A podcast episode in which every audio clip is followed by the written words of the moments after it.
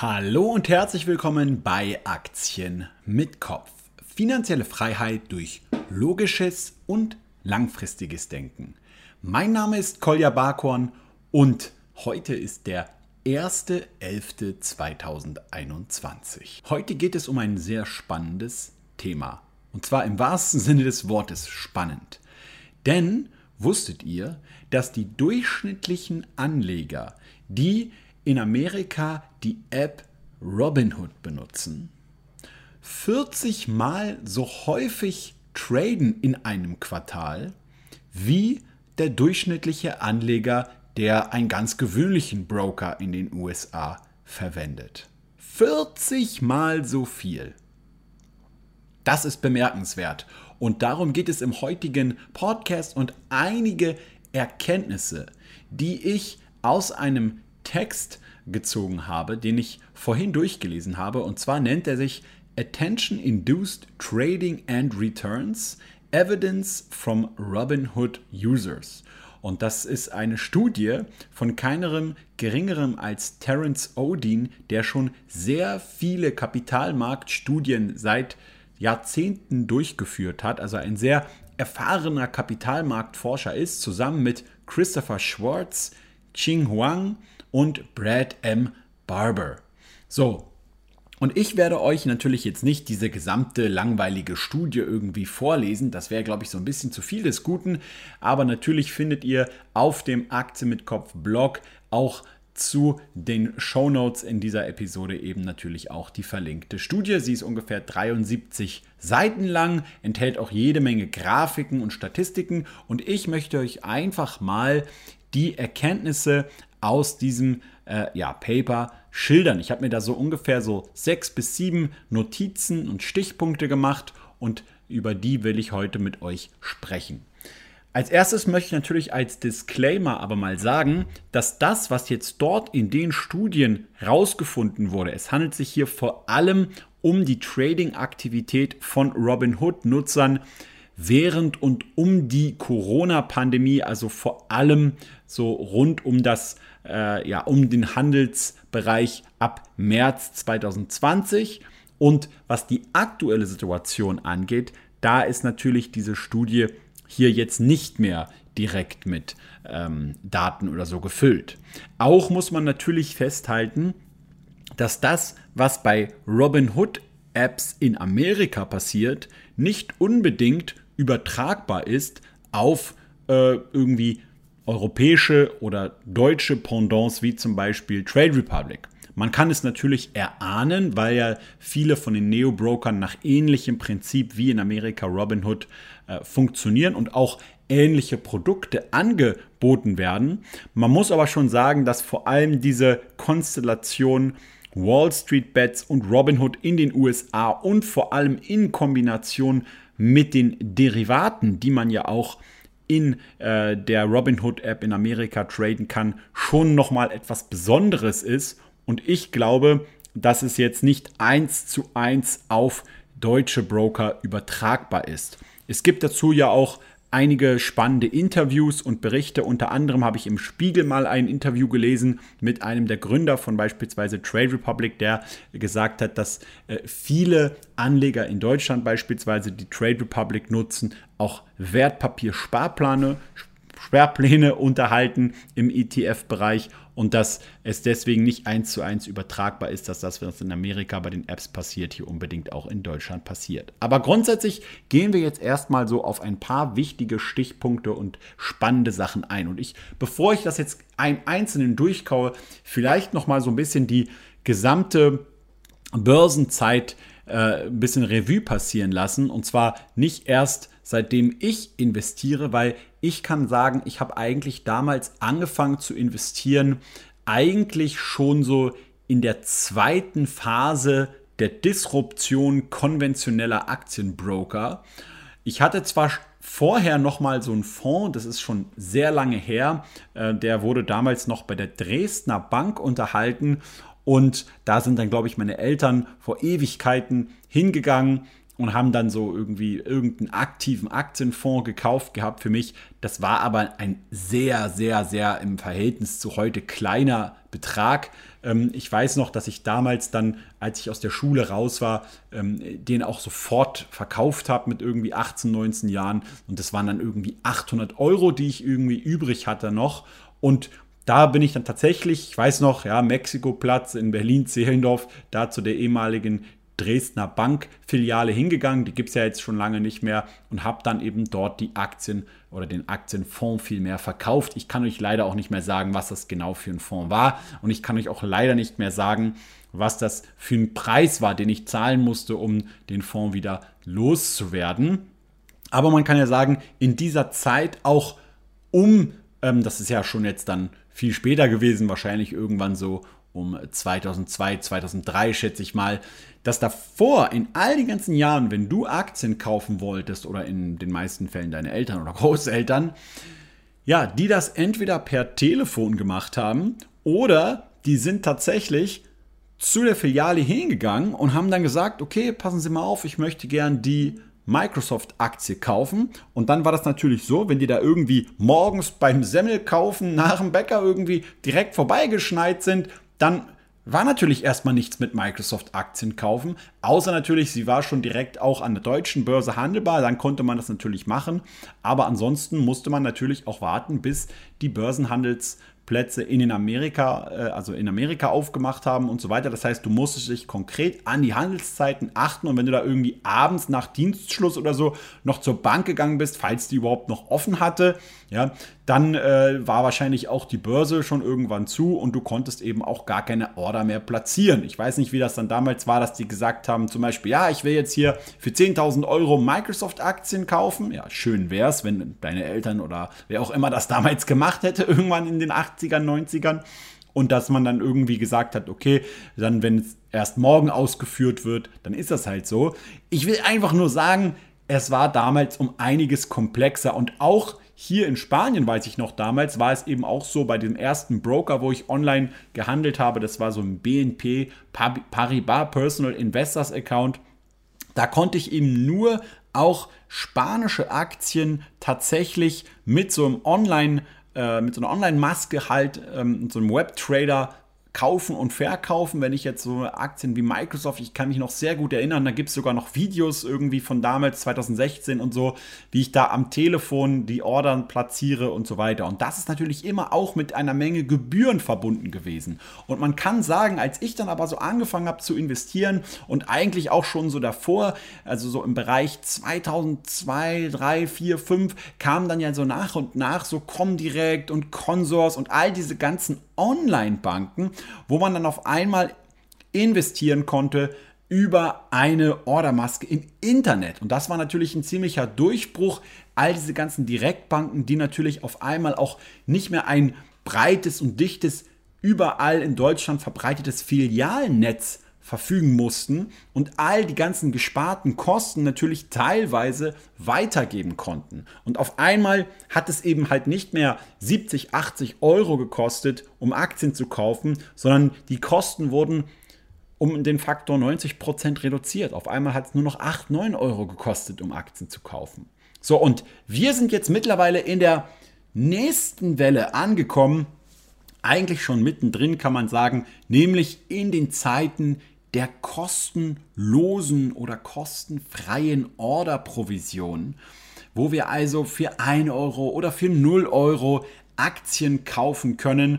Und ich muss auch sagen, wenn ich jetzt meine gesamte Depotverwaltung ähm, mir anschaue, also, da habe ich privat mindestens mittlerweile, ich glaube, vier Depots. Ich habe bei der Comdirect ein Depot, ich habe bei der Consorsbank Depot, ich habe bei der bei ähm, Smart Broker ein Depot, ich habe jetzt auch bei eToro ein Depot, ich habe bei Naga Group ein Depot, ich habe so viele verschiedene einzelne Depots, dann habe ich noch zwei Firmenkonten und man verliert natürlich so nach und nach so ein bisschen irgendwie den Überblick, aber das ist gar nicht so schlimm. Und zwar, weil man eben so niedrige Gebühren zahlt und weil es eben auch sehr häufig gar keine Depotführungsgebühren mehr gibt. Und das hat natürlich auch insgesamt, und das, damit schließe ich jetzt gleich das Intro ab, dazu geführt, dass mehr und mehr Leute auch mit mittlerem Einkommen an die Börse gekommen sind und all die ganzen Vorteile, die das eben natürlich hat für den Vermögensaufbau. Aber, und jetzt sind wir bei einem sehr großen Aber, und genau das analysierte diese Studie, dass 0 Euro oder 0 Dollar Orderprovision hat eben auch gewisse Kosten. Und darum geht es in dieser Attention Induced Trading Studie. Attention Induced, was bedeutet das eigentlich? Das bedeutet aufmerksamkeitsinduziert. Du kannst sagen, ein, Unterne äh, ein Trader, der handelt nicht aufgrund dessen, dass er sich zum Beispiel über viele verschiedene Newsblogs, Nachrichten, eigenes kritisches Nachdenken und so weiter für eine Aktie oder ein anderes Wertpapier entscheidet, sondern der einfach nach einer Herdenmanier Aktien kauft, die ihm direkt angeboten werden. So, und das ist eben eine Sache, die auch, wie in dieser Studie herausgefunden wurde, worden ist, zu Unterrenditen führen kann. Robinhood Trader machen, wie gesagt, neunmal so viel Trades pro Quartal wie Kunden, die in Amerika den E-Trade Broker nutzen und sogar 40 mal so viel wie Charles Schwab Kunden. Und das, obwohl bei Charles Schwab insgesamt sehr, sehr, sehr viel mehr Kapital angelegt ist. 35 Prozent von allen Käufen, die bei Robinhood durchgeführt werden, sind bei den 10 am meisten getradeten Aktien. Bei den anderen Brokern ist es eher so 24 bis weniger als 20 Prozent. Und diese Robinhood App hat ja eine Form von Gamification eingeführt. Das bedeutet, es gab längere Zeit eine Kampagne, wo du eine Aktie geschenkt bekommen hast, wenn du dich bei Robinhood angemeldet hast, aber nur dann, wenn du in so einer Art digitalen Rubbellos-Manier etwas freigeschaltet hast. Und auch die anderen Funktionen, die es in dieser App gibt, also ich nutze zum Beispiel auch kein Trade Republic, auch wenn es das hier mittlerweile jetzt auch in Spanien gibt, aber ich sehe das ja auch bei Freunden und so, dass man dort eben immer diese Top-Mover-Listen hat. Und in äh, den USA hat man eben bei Robinhood herausgefunden, dass alle Aktien, die innerhalb von kurzer Zeit dort von diesen Anlegern in Herdenmanier gekauft werden, in der Folgezeit im Vergleich zu dem Gesamtmarkt 4,7% Verlust machen im folgenden Monat. Was ja eigentlich nicht so schlimm ist. Ich meine, jeder von uns hat ja schon mal Aktien gekauft und die sind dann irgendwie danach erstmal im Minus gewesen. Jeder von uns kennt das. Der Markt ist volatil, es kommen irgendwelche neuen Meldungen raus, mal steigt die Aktie enorm an, dann mal wieder fällt sie. Aber wenn man solide Unternehmen sich aussucht, die also ein gutes Umsatzwachstum haben, die ihre Gewinne steigern und die nicht astronomisch hoch gleichzeitig bewertet sind, dann macht man im Schnitt immer eine gute Rendite. Jedenfalls, wenn man gut diversifiziert ist. Nichts anderes drückt ja der gesamte Aktienmarkt auch in Form dieser ETFs und so weiter aus. Aber wenn ich halt die ganze Zeit hin und her trade, immer in die Top-Mover schnell reingehe und dann aber eben auch schnell wieder raus, dann hat sehr häufig eben diese Verlustposition auch gar nicht die Möglichkeit, überhaupt wieder eine positive Rendite zu machen und du gehst direkt in die nächste Aktie rein. Und das ist eine der spannendsten Erkenntnisse, die man hat, wenn man diese Studie liest und haltet euch fest, und zwar, dass im Durchschnitt die Aktien die dann von den Robinhood-Tradern wieder verkauft werden, die Aktien, die sie danach kaufen, overperformen. Ich lese das mal kurz vor. On average, the stocks that traders sell outperform the stocks they buy next. Genau die Aktien, die sie also verkaufen, die schneiden dann im Folgezeitraum wiederum besser ab als die Aktien, die sie danach kaufen. Und das ist eben, kann man sagen, die Kehrseite davon, dass wir diesen günstigen Zugang zu diesen Brokern haben. Wie immer möchte ich jeden Monat einmal auf meinen Werbepartner Blinkist.com hinweisen.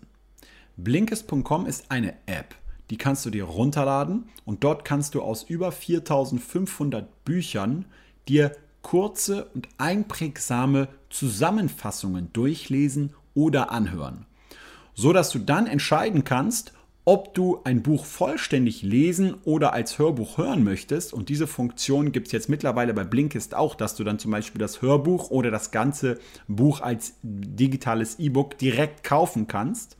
Aber sehr häufig ist es so, dass man mit dieser Zusammenfassung eigentlich schon so nach dem 80-20-Prinzip das meiste oder das Wichtigste aus einem Buch herausziehen kann. Und sehr häufig spart das einem eine Menge Zeit. Ich habe mir zum Beispiel neulich von Gerd Kommer das Buch Souverän investieren vor und im Ruhestand angehört dort. Und ich muss sagen, ich war da etwas enttäuscht. Warum? Weil das im groben und ganzen genau derselbe Inhalt ist, den man schon bei Souverän investieren sich hat äh, durchlesen oder anhören können. Und ich dachte, dass es bei diesem Buch Souverän investieren vor und im Ruhestand vor allem darum geht, ganz verschiedene Entnahmestrategien zu zeigen und das ganze Thema Rente und wie investiert man dort aufzudröseln. Aber stattdessen ist es eigentlich zu 90 Prozent eine Wiederholung von all den ganzen Fakten und wissenschaftlichen Daten und den guten Inhalten aus vorherigen Büchern von Gerd Kommer. Und deswegen wusste ich, okay, als ich mir dieses Buch und die Blinks angehört habe bei Blinkist, dass ich es mir gar nicht erst kaufen brauche. So, und dann gibt es aber natürlich auch viele andere Bücher, die sehr viel Mehrwert bieten. Und ich denke mal, jemand, der zum Beispiel auch noch gar nichts von Gerd Kommer gelesen hat, der wird auch mit diesem Buch sehr zufrieden sein. Aber das ist eben der unfassbare Mehrwert von dieser App, dass man eben nicht nur gute Inhalte bekommt, sondern auf der anderen Seite manchmal auch jede Menge Zeit spart. Und diese Blinks, die kann man wunderbar nebenher sich anhören. Zum Beispiel während man Gassi geht oder wenn man irgendwie Sport macht. Und die werden von echten Menschen eingelesen. Und das Ganze ist nicht nur auf Deutsch, sondern auch sehr häufig auf Englisch verfügbar. Ihr könnt euch mit dem Code blinkist.com slash amk 25% Rabatt auf das Jahresabo Blinkist Premium sichern. Ihr müsst einfach nur eingeben blinkist.com slash amk und dann könnt ihr direkt das Angebot wahrnehmen. Ihr könnt auch erstmal eine Probewoche und so machen und dann holt ihr euch direkt die App und könnt all diese ganzen Tausenden von Büchern direkt konsumieren, anfangen und richtig viel dazulernen und natürlich auch mehr Vermögen aufbauen. Los geht's!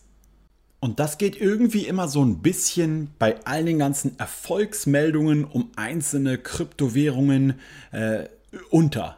Also wenn wir jetzt irgendwie sehen, Facebook nennt sich um in Meta und dann gab es da gleich so ein, zwei Kryptowährungen, die total durch die Decke gehen, sich innerhalb von kurzer Zeit verdoppelt oder sogar verdreifacht haben, innerhalb von einem Tag. Und dann gehen die Memes durchs Internet äh, vom Shiba Inu Coin und so weiter. Und das ist alles schön und gut, aber wir müssen uns einfach vergegenwärtigen, dass die meisten Leute, die Robinhood nutzen, Verlust machen. Ich will mich jetzt hier nicht hinstellen und einfach nur sagen, das kann man eins zu eins übertragen und all die ganzen Leute, die eben Trade Republic und so weiter nutzen, machen Verluste. Weil, wie ich ja auch schon im Intro gesagt habe, man kann es eben nicht eins zu eins übertragen und dazu müsste man die genau entsprechende Studie eben auch bei Trade Republic und anderen Neo-Brokern in Deutschland durchführen. Was ich aber an Erkenntnissen natürlich sagen kann, ist, dass wir als Anleger in der heutigen Zeit ganz klar Strategien finden müssen, um eben genau diesen aufmerksamkeitsinduzierten Trading zu widerstehen. Weil auch die Trade Republic App, das kann man in sehr schönen Vergleichen zwischen unterschiedlichen Brokern sehen, es uns Anlegern sehr einfach macht zu traden. Und das ist ja genau der Sinn der Sache. Also sie macht ihre Aufgabe extrem gut. unter anderem nicht nur durch Gamification oder durch einen extrem modernen und visuell ansprechenden Zugang und dass die Eröffnung des Depots sehr schnell geht. Also all die ganzen Funktionen, die ich dort machen kann, sind auch ultra schnell. Ich habe zum Beispiel auch heute, zwar nicht mit der App, sondern auf dem Desktop, aber bei eToro Kryptowährungen gekauft zweimal. Und es sind ja wirklich zwei Klicks mittlerweile, die man machen muss. Und ein, eine Art und Weise, wie das bei Robinhood eben auch funktioniert, ist, dass man die Menge an Informationen, die es gibt vor einem Trade, drastisch reduziert. Wenn ich jetzt zum Beispiel in die eingeloggt bin, ich bin jetzt hier am Computer und ich kann jetzt hier mein Depot irgendwie einsehen und wenn ich jetzt einen Trade durchführen möchte, dann muss ich erstmal auf die Aktie klicken, dann muss ich auf Kaufen klicken und dann kommt aber erstmal die Ordermaske, wo ich auch Limit und so weiter eingeben muss, wo ich die Stückzahlen und so weiter eingebe, wo ich dann irgendwie nochmal das Ganze bestätigen muss, wo mir dann nochmal die Kosten angezeigt werden. Und währenddessen habe ich eine Fülle von Informationen, die mir angezeigt werden. Also ich sehe äh, äh, Briefkurs, Geldkurs, ich sehe den maximalen Kurs, den minimalen Kurs. Ich habe auf der linken Seite noch irgendwelche News-Anzeigen. Dann sehe ich noch hier oben, dass beispielsweise die Märkte äh, dann und dann gerade geschlossen haben, weil Feiertag ist. Und all diese ganzen zusätzlichen Informationen, das wissen natürlich die Unternehmer hinter diesen Apps, die lenken eigentlich den Aktionär einfach nur ab. Die führen immer dazu, dass man einen Trade wieder abbricht. Die führen dazu, dass man sich vielleicht nochmal neu informiert oder dass man zumindest einfach weniger handelt. Und deswegen brechen sie einfach die ganzen zusätzlichen Informationen weg und konzentrieren sich nur auf das Wesentliche, was bedeutet kaufen und verkaufen. Und somit machen sie es uns sehr viel einfacher, eine Entscheidung zu treffen, dass wir gerade handeln wollen. Eine andere sehr, sehr, sehr spannende Erkenntnis aus dieser Studie war, dass bei Robinhood nicht nur die am meist gehandelsten gut laufenden Aktien diese Aufmerksamkeit bei anderen Tradern induzieren und dazu geführt haben, dass mehr Leute dort handeln und dann diesem Herdeneffekt äh, folgen, sondern dass auch die Aktien, die sehr schlecht performt haben, sehr stark getradet wurden. Und das ist ein Phänomen, weil in vorherigen Studien und bei anderen Brokern war es immer eher der Fall, dass zwar auch gewisse Herdeneffekte ähm, ja, zu beobachten waren, aber immer vor allem bei gut laufenden Aktien. Und bei, bei Robinhood ist es eben der Fall, dass es auch bei sehr schlecht laufenden Aktien der Fall war und vor allem auch bei Aktien, die nicht eine so hohe Marktkapitalisierung haben. Das heißt, man hat hier beobachtet, dass in Amerika Aktien außerhalb des SP 500 Universums vor allem auch durch Kunden von Robinhood getradet werden. So, man kann also, wenn man jetzt all die ganzen positiven Aspekte festhält, sagen, wir haben die Möglichkeit, günstige Sparpläne zu machen. Wir können nicht nur günstig Aktien kaufen, sondern auch noch günstig irgendwelche Derivate und Kryptowährungen und so weiter. Und das ist der unfassbare Vorteil. Und diesen Vorteil können wir uns aber auch selber zum Nachteil machen, nicht mehr durch den Markt selbst, sondern durch uns und unsere Psychologie und unsere Emotionen. Was interessiert mich es als Anleger, welche zehn Aktien von anderen Aktionären gerade am häufigsten gekauft und verkauft werden? Ich muss sagen, bei mir ist es ja häufig sogar so, dass ich genau das Gegenteil mache. Dass wenn irgendwie Leute mir schreiben, hey, die und die Aktie oder die und die Kryptowährung, die geht da die geht gerade durch die Decke. Was hältst du von dieser Aktie? Dass ich mich einfach so, so richtig so eine Informationsdiät mache und erstmal sage, die interessiert mich gerade überhaupt nicht. Und wenn dann die Aktie so den Hype erstmal durchgelaufen hat, dann fange ich an, mich mit dieser Aktie mehr und mehr zu beschäftigen.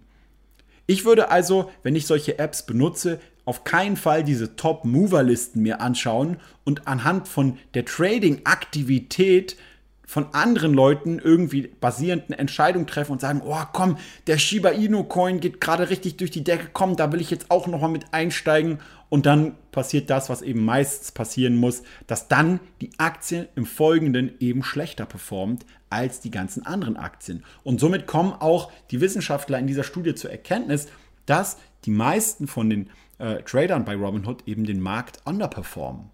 Ja, und deswegen muss man als Aktionär einfach Strategien finden. Entweder ich logge mich gar nicht erst so häufig in diesen Apps ein. Das bedeutet, man kann es ja auch so machen, dass man eine App, wenn sie auch eine Desktop-Version hat von so einem Trader, sich gar nicht erst runterlädt. Ja? Ich habe zwar auch die DeGiro-App auf dem Handy, muss ich sagen, nur für den Notfall, aber ich gucke da nicht ein einziges Mal am Tag rein. So, man muss sich eine Strategie zurechtlegen, wenn man sagt, ich schaue dreimal in der Woche ins Depot.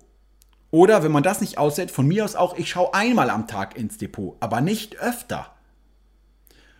Und man muss gleichzeitig auch noch eine andere Sache realisieren. Die Art und Weise, wie man langfristig an der Börse erfolgreich wird, ist, indem man gute Wertpapiere auswählt und diese Wertpapiere eine lange Zeit hält. Wenn ich mir zum Beispiel mein privates Depot anschaue, was ich ja lange vor 2015 angefangen habe, also zu investieren, dann sind die besten Aktien, also die beste Aktie mit über 700 Prozent ist Disney. Und das ist nicht zufällig auch genau die Aktie, die ich bisher am längsten halte dort. Und da gibt es ja auch spannende Studien damals von Fidelity und anderen auch Unternehmen, dass beispielsweise die besten Depots die Depots waren, wo die Leute entweder schon verstorben waren oder wo sie vergessen hatten, dass sie dort überhaupt ein Depot hatten. Weil die Leute einfach weniger gehandelt haben. Weniger handeln bedeutet weniger Steuern zahlen. Weniger handeln bedeutet weniger emotional handeln, bedeutet mehr Zinseszins. So kann man es eigentlich zusammenfassen. Und hier habe ich jetzt eine Analogie zum Ende von diesem Podcast, wie immer natürlich bei mir geht es beim Investieren auch um die Regelmäßigkeit. Und wenn es eine Sache gibt, die man auch regelmäßig macht, nein, nicht Zähne putzen, nicht essen, dann ist es natürlich ins Sportstudio gehen und trainieren. Okay? Und beim Training ist es immer so, egal was man macht, mach immer die Grundübung, sage ich. Das heißt, du kannst natürlich, wenn du Muskeln aufbauen willst, spezielle Übungen machen am Kabelzug, äh, Konzentrationscurls mit der Kurzhantel. Du kannst natürlich auch irgendwie äh, ganz, ganz, ganz abgefahrene Eiweißpräparate und andere Sachen zuführen, um irgendwie zu versuchen, deinen Muskelaufbau zu verbessern. Aber wenn du die Grundübung nicht machst, Bankdrücken, Kniebeugen, Klimmzüge und so weiter, dann wirst du deinem Körper gar nicht den entsprechenden hormonellen Ausstoß und so weiter möglich machen, dass er überhaupt richtig viele Muskeln aufbaut. Das heißt, die wichtigsten großen Verbundübungen, sagt man, wo also mehr als nur eine Muskelgruppe arbeitet, die sind die, die dich wirklich stark machen und erst diese Kraft führt einerseits dazu, dass du wirklich notwendige Gewichte bewegen kannst, um Muskeln aufzubauen, oder auf der anderen Seite den notwendigen Stoffwechsel und Grundumsatz aufbaust, um abzunehmen. Das heißt, vollkommen egal, ob du Gewicht reduzieren willst, ob du besser aussehen willst, wenn du nackt bist, oder ob du Muskeln aufbauen willst, die Grundübungen musst du immer machen. Und genau so ist es eben auch beim Investieren. Egal, ob du langfristig Vermögen aufbauen willst, ob du ein Cashflow-Depot aufbauen willst mit Aktien, äh, die dir halt eine Dividende zahlen und so weiter, du musst immer einfach die ganz normalen Grundübungen machen und die bedeuten nun mal langweiliges, langfristiges Investieren. Nix mit irgendwie mal schnell immer 100% hier und da und irgendwie versuchen, oh, wann ist der Einstieg toll und kann sich die Aktie nochmal verdoppeln und ist das jetzt hier der richtige Einstieg? Und all diese ganzen Fragen, die man rund um die Uhr hat, wann kommt die Korrektur, soll ich jetzt nochmal schnell warten und so, das ist alles Zusatz da kann ich irgendwie zehn Minuten mal irgendwie damit verschwenden, um irgendwie so ein bisschen so einen Nervenkitzel zu suchen. Aber erstmal muss ich die Grundübungen machen. Das heißt, meine Sparpläne machen, meine ETF-Depots aufbauen. Erstmal muss ich diese 100.000 Euro Vermögen mit 30 Lebensjahr aufbauen, wie ich immer den jungen Leuten sage. Und das baue ich über fundamentale gute Strategien auf und das baue ich dadurch auf, indem ich verdammt nochmal mich neben der Börse einfach beschäftige, indem ich mein Arbeitseinkommen erhöhe, indem ich Humankapital aufbaue, indem ich vielleicht noch nebenher ein bisschen einen Nebenjob mir suche oder andere Möglichkeiten machen, um eben mehr Geld zu investieren an der Börse und nicht um irgendwie die ganze Zeit irgendwelche Trading-Aktivitäten zu machen. Und wenn ich diese Grundübungen mache, wenn ich einmal die Systeme aufgebaut habe, wenn ich hier einen Wertpapiersparplan habe, wenn ich dort schon einen schönen Kapitalbetrag und so weiter investiert habe und ich merke, ich bin auf dem Weg, dass ich neben den Korrekturen und Crashs, die kommen, immer mehr und mehr Vermögen aufbaue und es immer leichter wird, dann von mir aus kann ich mit den paar Spezialübungen anfangen und dann kann ich anfangen, irgendwelche BCAAs nach dem Training zu essen und so weiter und so fort. Und so ist es eben auch beim Investieren und beim Traden, ja. Dann kann ich auch von mir aus mit ein bisschen Spaßkapital mal hier und dort investieren und, und, und ein paar Trades mitmachen und Spaß haben. Aber ohne die Grundübungen sollte man das nie machen. Und das ist aber auch eine Sache, die mir persönlich so ein bisschen Sorgen macht, weil gerade junge Anleger, die noch nicht so viel Kapital haben, natürlich genau am meisten dafür ähm, anfällig sind, genau das eben bei Trade Republic oder eben auch bei Robinhood und so weiter zu machen. Oder ich will jetzt nicht gegen einzelne Broker ständig was sagen, ist egal bei welchem Broker.